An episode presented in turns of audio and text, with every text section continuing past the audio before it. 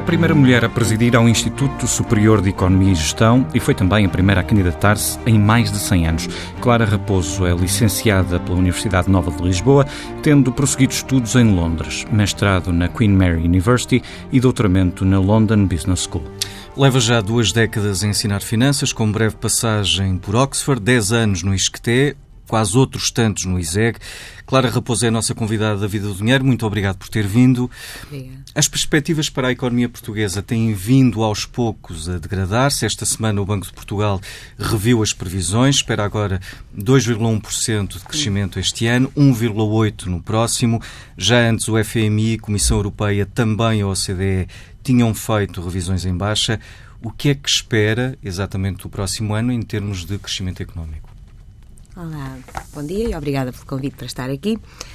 Um, de facto, a economia portuguesa tem atravessado momentos de turbulência e depois daqueles anos de austeridade que todos nós sentimos, obviamente, houve uma alteração de rumo com uma política um bocadinho menos restritiva e com uma perspectiva de maior crescimento económico e acho que todos acompanhamos isso e houve uma, eu diria, uma boa gestão de expectativas e, portanto, em certa medida, o crescimento que tivemos neste, nestes últimos dois anos, digamos assim, teve a ver com algum maior desafogo, com investimentos que têm vindo a ser feitos em setores importantes que têm tido bons resultados económicos, mas também pelo facto das pessoas sentirem que há um bocadinho maior possibilidade de consumo, de investimento, por aí fora, e penso que essa gestão de expectativas foi bem feita.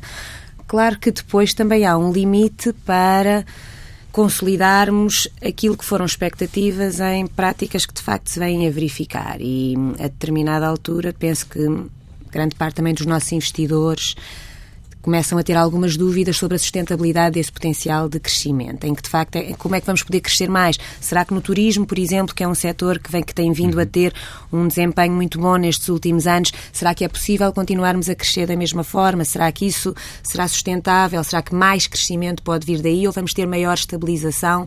Daí não encontrarmos agora, por exemplo, números tão bons para os próximos anos. Portanto, é difícil um, antevermos uma mudança muito estrutural que leva a maior crescimento. Mas, mas, no fundo, isto não é uma questão que diga respeito exclusivamente a Portugal. Isto também tem a ver com o contexto macroeconómico em que nós vivemos em termos globais. E, e Portugal está na União Europeia, como todos nós sabemos, e o quadro que estamos a viver neste momento é de alguma incerteza quanto ao futuro, a começar por estas questões separatistas, no fundo, como é o caso do Brexit, que é o mais gritante, e toda essa incerteza leva a que seja difícil programarmos os passos para o crescimento futuro. Não é? Portanto, Já falaremos um bocadinho melhor sobre esse contexto é... internacional. Uh, um dos aspectos, precisamente, uh, que o Banco de Portugal ressalva, uhum. uh, em que é menos otimista, são as exportações. Depois de uma subida de quase 8% no ano passado, as vendas para o exterior devem arrefecer, eh, de acordo com o Banco de Portugal, com aumentos na casa dos 3% este ano e no próximo. Eh, preocupa este arrefecimento das exportações? Claro que, claro que preocupa, não é? Porque nós queremos sempre o melhor possível para o nosso país, para a nossa economia e tentarmos ver uh, maior crescimento, não é? Mas de qualquer forma também tivemos crescimento muito acelerado nos últimos anos por comparação com o que tínhamos tido anteriormente e se calhar também seria demasiado otimista acharmos que íamos continuar a aumentar as exportações que dependem muitas vezes de setores que tiveram um acréscimo muito grande numa determinada altura, como o do turismo, como há bocadinho, por exemplo, aqui referi. Portanto, e com chegam, ganhos de cota de mercado. E ganhos de cota de mercado muito, muito importantes. Portanto, vai haver uma altura em que esses mesmos setores não vão poder continuar a crescer tanto.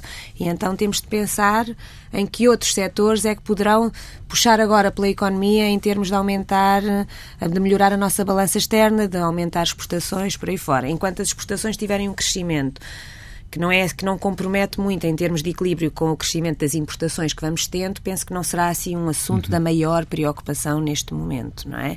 Mas o potencial de crescimento. Há um limite, cada setor de atividade vai tendo a sua época de ouro e depois temos de nos ajustar um bocadinho. O, o investimento, por exemplo, áreas. poderá ser ou poderá ter aí um contributo maior para o crescimento do PIB, uma vez que tem estado também com, com, uma, com um desenvolvimento muito anímico ao longo dos últimos anos.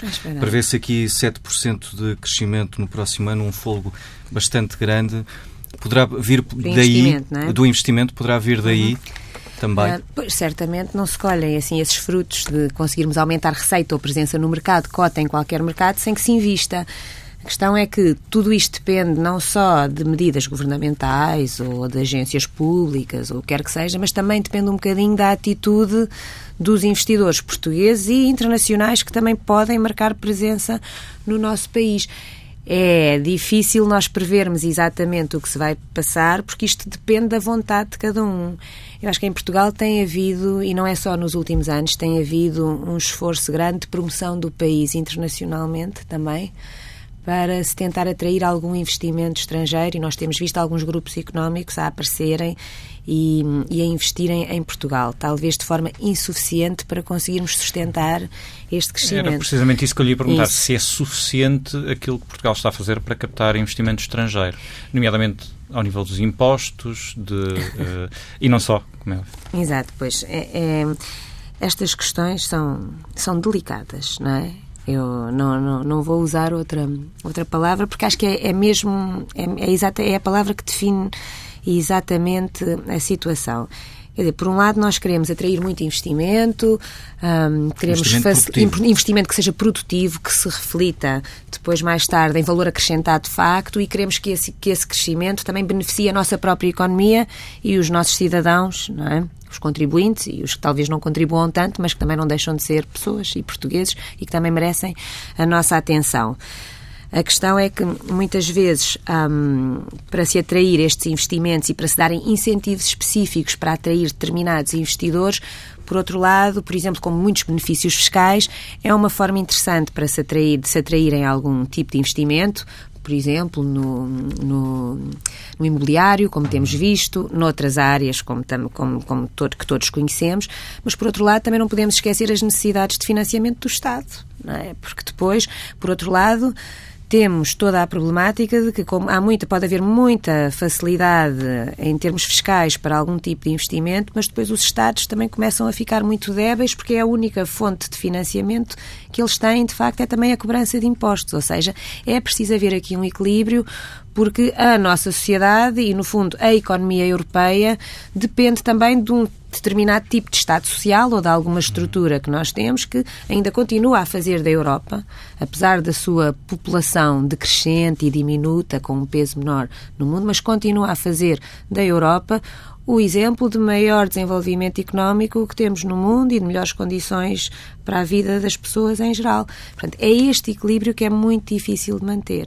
E eu compreendo os embaraços de todos os políticos que ao longo de décadas aqui têm estado a tentar equilibrar um bocadinho contas e ao mesmo tempo não desproteger completamente hum, a, a sociedade e as pessoas de serviços que são essenciais a uma vida digna, não é? Acho que é essa a preocupação que nós temos. Portanto, e, e, e, bem sabemos que atualmente não é há muitas críticas feitas em relação à falta de investimento no setor dos transportes ou no setor da saúde ou mesmo no setor da educação.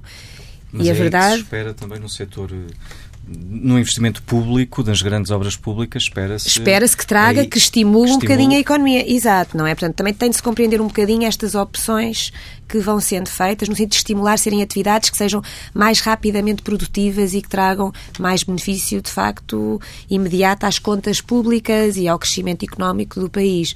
Portanto, mas são escolhas difíceis, é, é uma, são decisões delicadas, eu acho que são, e é preciso manter algum rigor nas contas públicas, sem dúvida também. Portanto, não se consegue fazer tudo, porque depois os ratings internacionais são todos muito importantes para a forma como nós financiamos toda a economia e isso depende muito dos indicadores que essas agências, por exemplo, consideram e estamos um bocadinho dependentes dessa avaliação.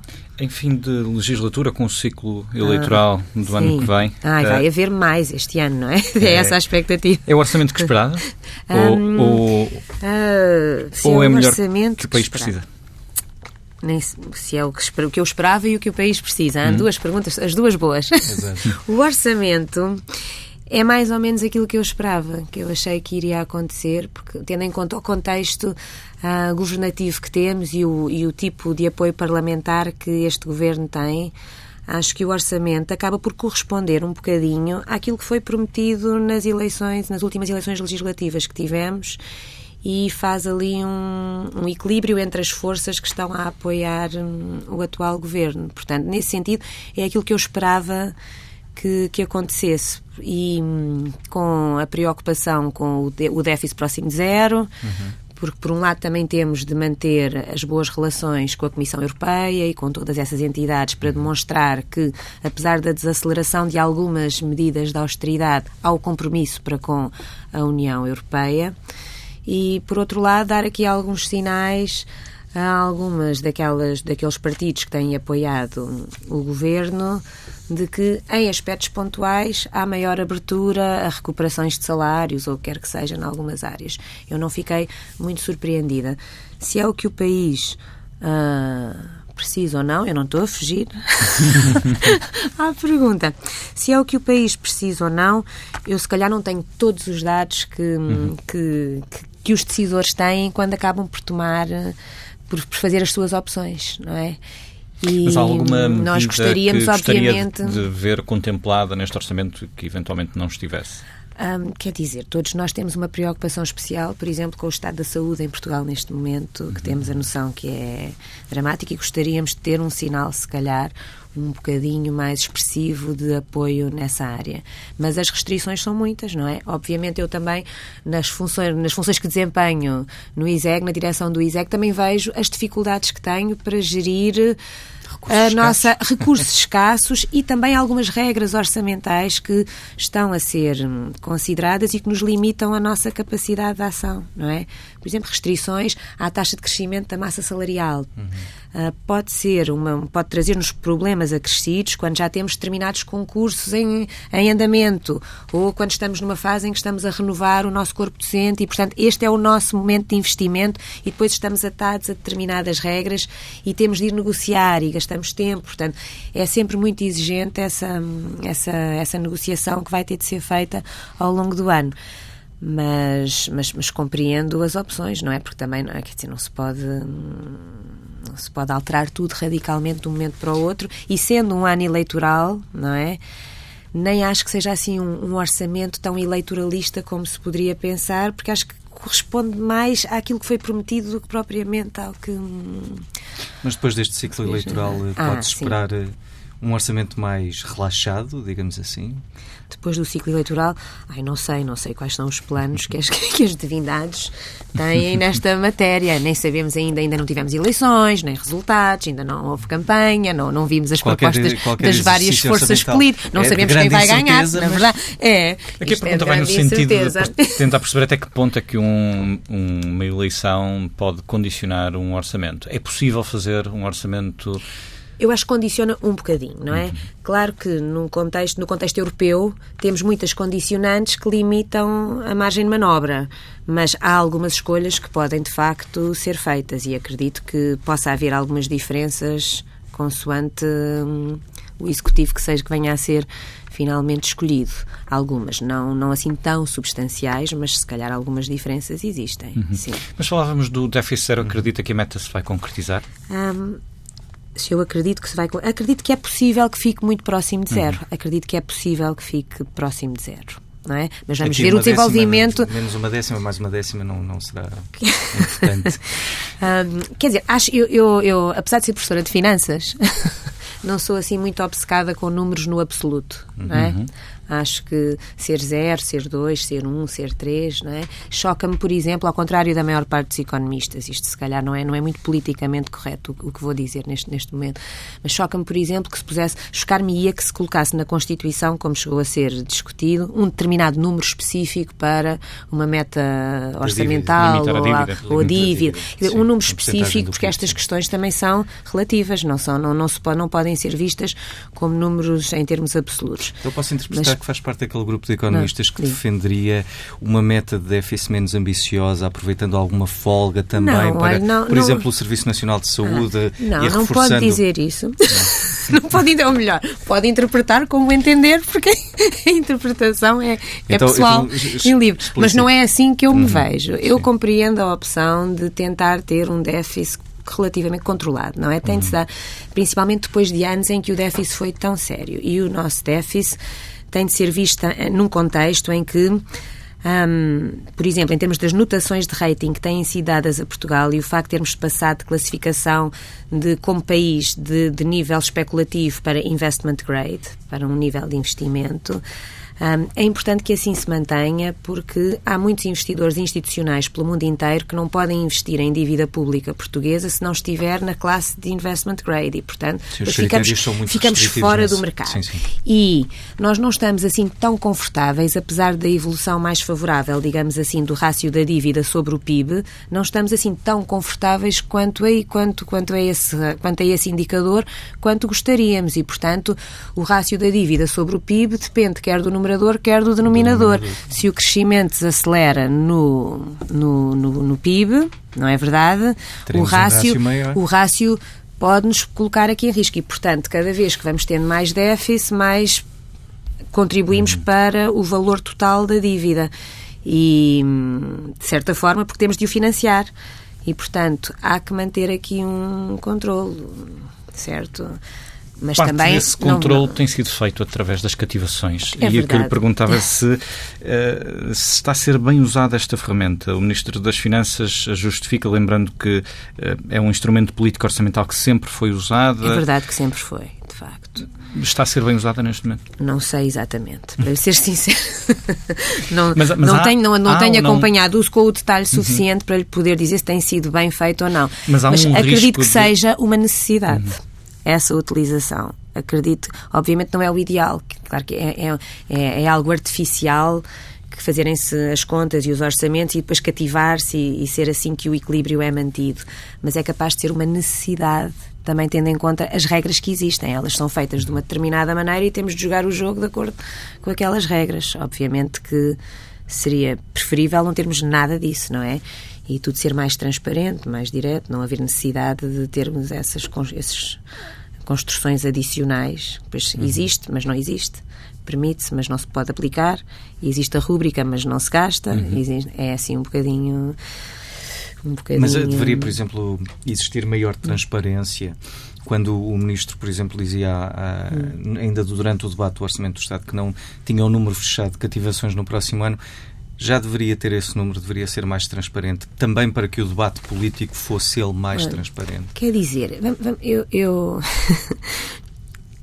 é, eu lá, vou, lá vou outra vez, não é? eu sou professora de finanças, não é? Um orçamento é um ato previsional, não é não se sabe, não é? Não se sabe o que é que vai acontecer. Está-se a prever, quer receita, quer despesa. Estamos a trabalhar com base em pressupostos. Portanto, por acaso, nestes últimos anos, até tem havido uma previsão que depois, no fim, tudo somado, até bate mais ou menos certo com o que foi previsto, que já não é mau, mas, mas pode-se falhar na previsão. Portanto, também estar-se a prever tudo ao detalhe, isso então também é com, como se fosse certo, não é?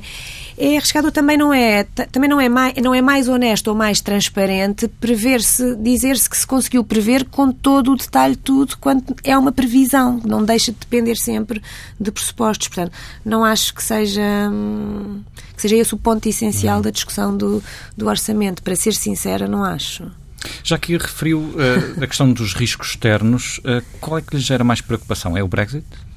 O Brexit gera, em termos do embaraço que causa à Europa, não é? O Brexit um, deixa-nos todos em dúvida sobre, afinal, o que é que é a União Europeia, com o que é que contamos, como é que devemos organizar a nossa vida em comum. Agora, de repente, vamos sair todos, ninguém, o que é que vai acontecer? E, portanto, traz-nos muita incerteza, não é? Não, nem é só aquela, não é só termos risco, traz incerteza mesmo quanto ao nosso modelo de vida em comum. E, portanto, quanto à forma como os Estados se relacionam, quanto ao, porque a Europa é um projeto económico, também é um projeto de paz, e, e, é um, e o Brexit, para mim, dá um sinal muito negativo de convívio entre estes povos europeus e de um certo desacerto de objetivos, não é? E, e, gera, obviamente, problemas muito concretos na vida do dia a dia, desde como é que funcionamos com as fronteiras, como é que funciona agora a fronteira da Irlanda do Norte com a República uhum. da Irlanda. É, são questões que pareciam que, que, que, passaram a ser ridículas nos últimos anos, desde que criámos este, este novo conceito de Europa sem fronteiras, por aí fora, e que agora voltam a estar em cima da mesa. Por exemplo, no setor financeiro, o que é que vai acontecer a uma série de serviços que são prestados em Londres a tudo o que são mercados europeus. Está Como é que vamos redefinição. Está tudo em redefinição. Querem ter um modelo regulatório diferente daquilo que se passa no resto da União Europeia e da zona euro, como já tinham algumas diferenças, agora mais profundas. O que é que vai acontecer, não é?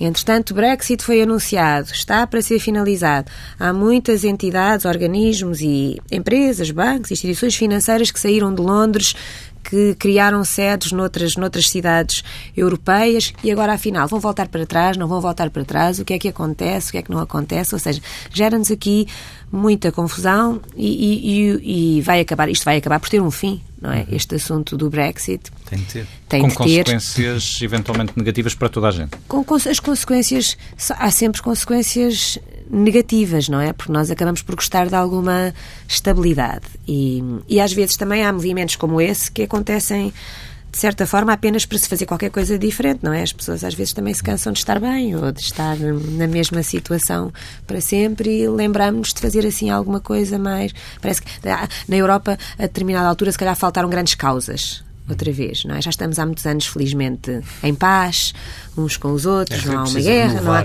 é preciso de vez em quando haver ali alguma coisa que abana a relação, não é? Que causa ali um certo. E este, foi, este, é, um, é, um, é um desses exemplos, para além de questões de xenofobia e de. E de, um- de uma certa noção de superioridade de um determinado povo em relação ao outro, a toda a questão das migrações, a falta de vontade de ter mais. Hum, de ter povos vindos de outras áreas geográficas para os nossos países, muitas vezes isso acontece, não é? E, e isto, tudo isto é preocupante. É preocupante do caso do Brexit em si mesmo, não é? Porque é um país muito grande, com um peso muito grande na Europa, e é preocupante com o com a externalidade que pode ter como exemplo a ser seguido por outros, por O outros Bre- países. Mas o, o Brexit, em todo caso, é mais ou menos conhecido. É, É, um, é, é algo que vai acontecer. é. Agora, o que é que nós não conhecemos? O que é que pode Que outros acontecer? Que riscos? outros riscos, por exemplo, nos mercados financeiros? Há, há quem já Uhum. fale numa nova crise que se estará a aproximar nos próximos anos. Hum. Poderá vir novamente dos mercados financeiros? Poderemos ter uma nova crise internacional vinda daí? Ou já estamos blindados crises depois poderemos do que aconteceu? ah, quer dizer nunca estaremos totalmente blindados a crises não é porque todos estes mercados dependem de valores fundamentais das empresas que estão que neles estão representados não é estes mercados financeiros se estamos a referir a bolsas por exemplo representam têm têm são têm títulos que representam o valor de determinadas empresas de muitas empresas de diferentes partes do mundo e setores diferentes por aí fora obviamente quando nós fazemos uma avaliação de uma empresa essencialmente o que nós fazemos é tentar prever hoje quanto é que esta empresa vai gerar no futuro. Portanto, o valor hoje de uma empresa corresponde ao valor atual daquilo que todos Dos os flow investidores acham, dos cash flows futuros, não é? Todos os investidores Usando acham que a empresa vai gerar. É, uma vez mais, é prever. Estamos a prever e temos aqui um conjunto de pressupostos por aí fora. Quando há uma alteração assim muito radical, ah, temos aqui, podemos ter aqui um choque e as pessoas passam a prever tudo de outra forma, ou avaliam em baixa um determinado setor de atividade e, e isto pode gerar aqui alguns problemas. Em certos aspectos, as novas, a nova regulação que foi introduzida traz um bocadinho maior robustez, de facto, aos balanços dos bancos e, portanto, nesse setor mais concreto, hum, há menor endividamento no setor bancário e, portanto, há mais capital alocado. É um negócio que passou a ter, supostamente, não é? Era esse o objetivo, menos risco. Portanto, obviamente, também passou a ser um negócio menos rentável, digamos assim, mas é um negócio com menos risco e, portanto, há maior controle nessa matéria. Mas pode surgir sempre uma crise financeira, sem dúvida, em particular porque os mercados estão todos muito interligados e, havendo um problema muito sério numa economia grande, rapidamente se propagam estes efeitos a outras economias, porque nós vivemos de, de expectativas. E é normal acontecerem, mas se calhar vamos, vamos tentar pensar que não é assim, não estamos à espera agora de uma crise financeira assim tão imediata. Neste momento preocupar-me é mais com uma crise a outros níveis, não é? com um Política, conflito, crise sim, política, com um conflito, crise geopolítica. Acho que isso, daí é que poderá vir de facto uma crise financeira neste momento, é o que me parece. A Clara Raposo é a primeira mulher a tornar-se presidente do ISEG. Foi também a primeira mulher a candidatar-se na instituição em mais de 100 anos. Por, porquê só agora? Eu não sei, eu só agora é que. Qual é a sua opinião? no meu caso, no, não sei. Do passado, não sei. Não sei porque é que não terá havido nenhuma professora a fazê-lo no passado. Olha, por exemplo, no caso, imagino que queríamos ter tido uma é um professora. bom sinal dos tempos, na sua É opinião? um bom sinal dos tempos, eu acho que sim. O facto de as mulheres terem acesso simples, normal, natural, tal como os homens, não é? É uma questão de pura igualdade, é uma questão, não é, que- não é nem é uma questão de competência, é apenas é uma questão de justiça, não é? Social. É uma questão de igualdade. Haver essa essa oportunidade. No meu caso, é, no, no meu caso particular, no ISEG, por exemplo, no departamento de gestão, que é o departamento de onde, onde eu estou, que é a minha base, também não havia mais nenhuma mulher catedrática. Portanto, mais nenhuma se poderia ter candidatado até hoje nesta área. Portanto, há um bocadinho ainda, e isto não é específico do ISEG, até porque temos muitas mulheres catedráticas noutros departamentos, por exemplo, no departamento de matemática, que, que a nossa escola tem assim estas várias áreas, tem a economia, tem, tem a gestão, tem ciências sociais, tem a matemática, temos mulheres catedráticas noutros departamentos, mas há grandes escolas em Portugal em que também não há nenhuma, em que não há nenhuma mulher sequer catedrática, portanto não há ninguém que se possa candidatar a este, a este, a este tipo de funções. É certo que são funções que exigem muita disponibilidade de tempo, pela forma como o trabalho está organizado e muitas vezes as mulheres em determinadas fases da vida continuam a estar mais sobrecarregadas com outro tipo de tarefas que os, que os homens habitualmente não têm tanto e, portanto, isso é um, isso é um fator limitativo. No meu caso, no ISEC, senti grande ânimo e estímulo para o fazer e muito apoio de muitos homens para que o fizesse e não senti isso como uma como uma dificuldade, nem senti na altura, nem senti que o facto de ser mulher fosse questão sequer. Fosse uma questão. E de facto não senti isso. Acho que foi encarado com normalidade. Mas além da academia, nos negócios, nas empresas, ainda temos. Temos uma o glass falha muito ceiling, grande. não é? Quando chegamos Exatamente. ali às Faz- funções faz, cimeiras. sentido eh, os governos eh, ou o papel público de colocar cotas, de impor cotas. É um bocadinho, é umas coisas. Olha, eu aqui há uns anos diria que não faria sentido, porque eu fui educada com total igualdade e a minha casa, os meus pais, a minha irmã, nunca, nunca em criança e assim na minha juventude, nunca me passou pela cabeça que pudesse haver alguma discriminação entre homens e mulheres, não é? Mas depois, com o passar dos anos, comecei a perceber que de facto existe em algumas circunstâncias. Portanto, aqui há uns anos eu diria que não faria sentido nenhum impor cotas para que as mulheres ou os homens, se estivessem eles em minoria, tivessem acesso a determinadas funções, mas de facto chega à conclusão que se calhar é preciso haver algumas cotas para que as mulheres possam aceder a determinadas funções para se quebrar aquela imagem de que são só os homens e todos iguais, com o mesmo fato e gravata, que ocupam determinadas profissões em certos setores de atividade. De facto, se calhar as cotas fazem com que comecem a aparecer algumas mulheres e que se comece a criar o hábito e a perceber que é normal e que a partir daí há de chegar o dia em que as cotas, em que já ninguém olha para as cotas e não verifica. Não podem, não podem ser só, e os cavalheiros que nos não podem ser só os cotas. Portanto, em determinadas funções também tem de haver aqui uma oportunidade para as mulheres em algumas áreas.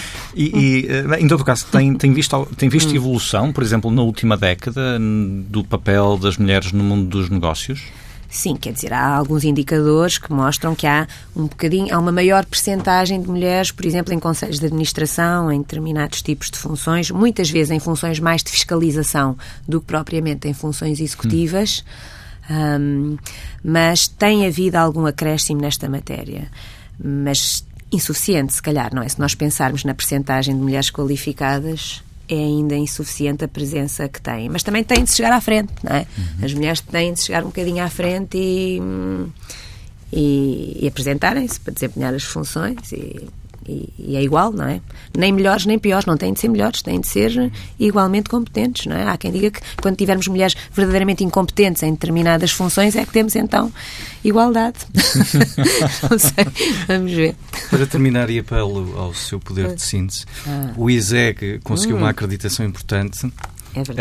Ahm, É importante ter estas acreditações para uma escola de gestão como o ISEG. Já temos, aliás, quatro escolas em Lisboa com acreditações. É verdade. Fazia, por exemplo, sentido um cluster de, em Lisboa? Quer dizer, existe um cluster em Lisboa, não quer dizer é que tenhamos de ser todos a mesma escola.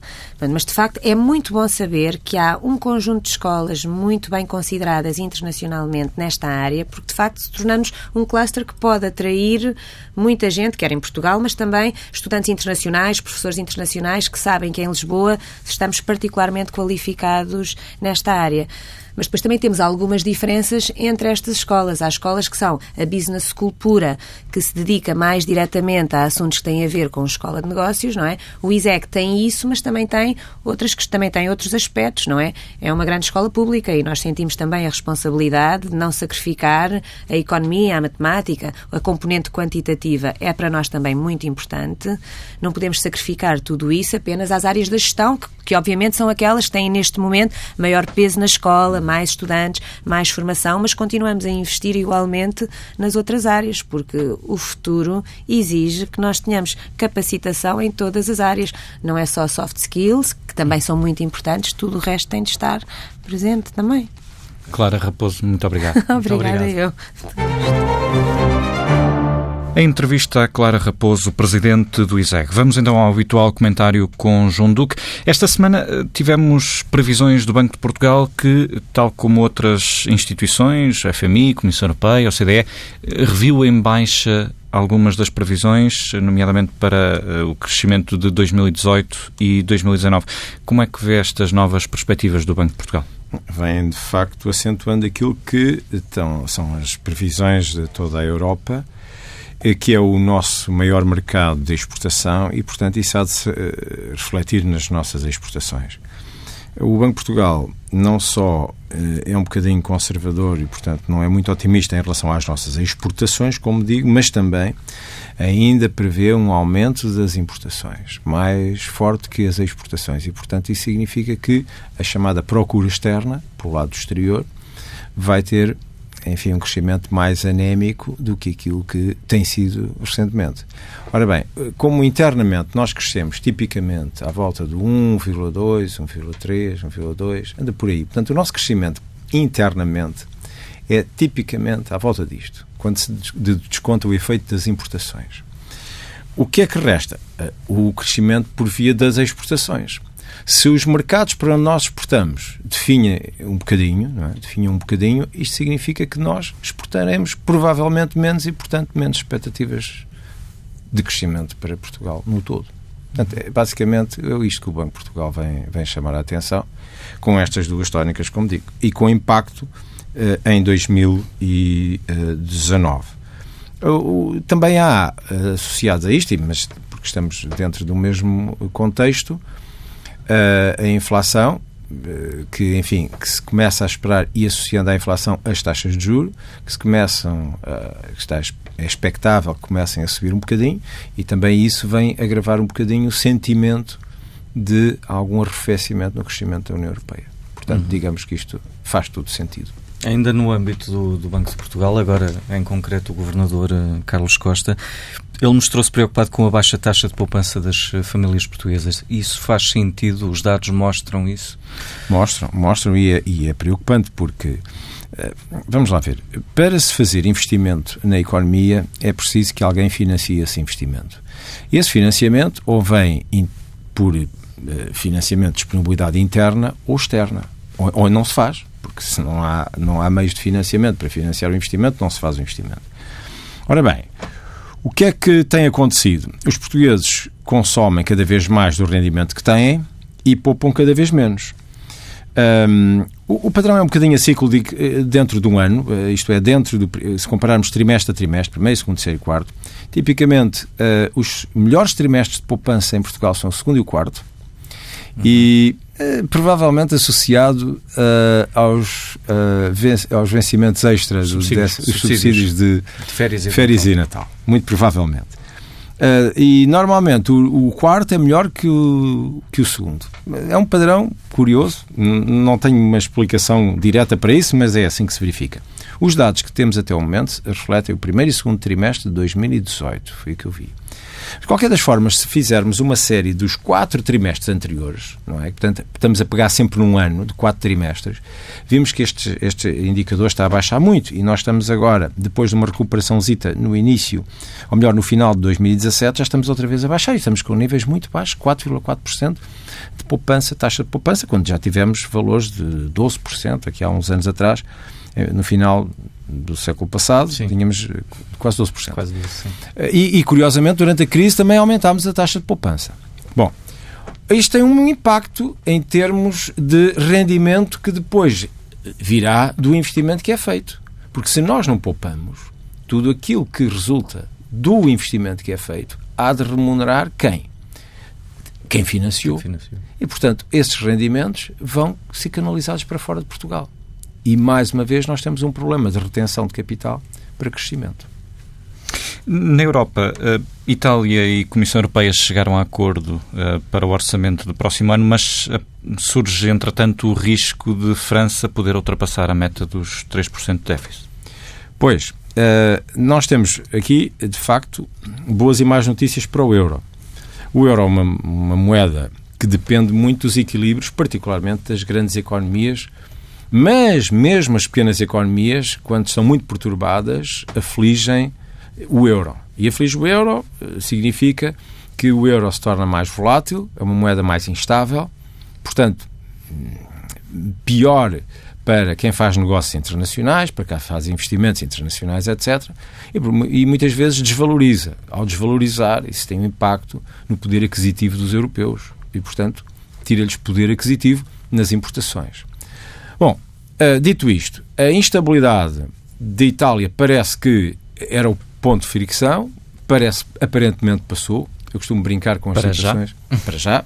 Eu costumo brincar com, com estas situações, porque uh, os, os, líderes políticos locais uh, abrem, é? mostram o peito e mostram uma grande uh, oposição nacional para os seus eleitores e dizem que vão fazer assim e assado. E depois vão a Bruxelas ou vão a Frankfurt eu costumo dizer, abrem-lhes a porta do quarto escuro, eles olham lá para dentro, têm tanto medo, vêm e mudam logo o discurso.